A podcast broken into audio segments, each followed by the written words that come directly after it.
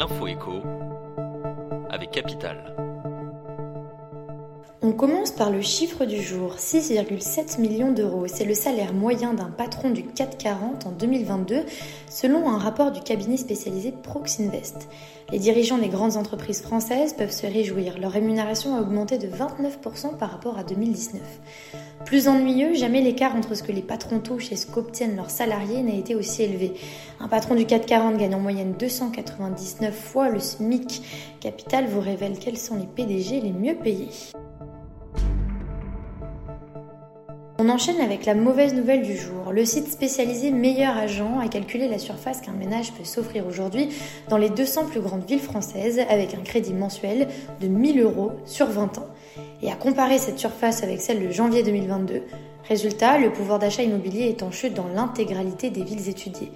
Les acheteurs ont dû faire une croix sur une surface moyenne de 20 mètres carrés. Dans certaines communes, cette perte est plus prononcée et dépasse par exemple les 50 mètres carrés à Charleville-Mézières ou à Châteauroux.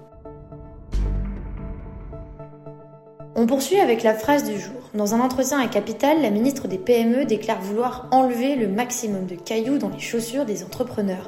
Olivia Grégoire a reconnu que les patrons de PME françaises font face à un labyrinthe administratif qui freine trop souvent leur développement.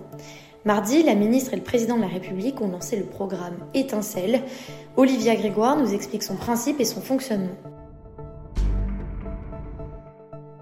Et pour terminer, la date du jour. Les contribuables ont jusqu'au 6 décembre inclus pour corriger en ligne leur déclaration de revenus 2023, soit encore deux semaines pour rectifier des erreurs ou mentionner des oublis, indique le fisc. Pour accéder aux services de correction, ils doivent se connecter à leurs espaces particuliers sur le site des impôts.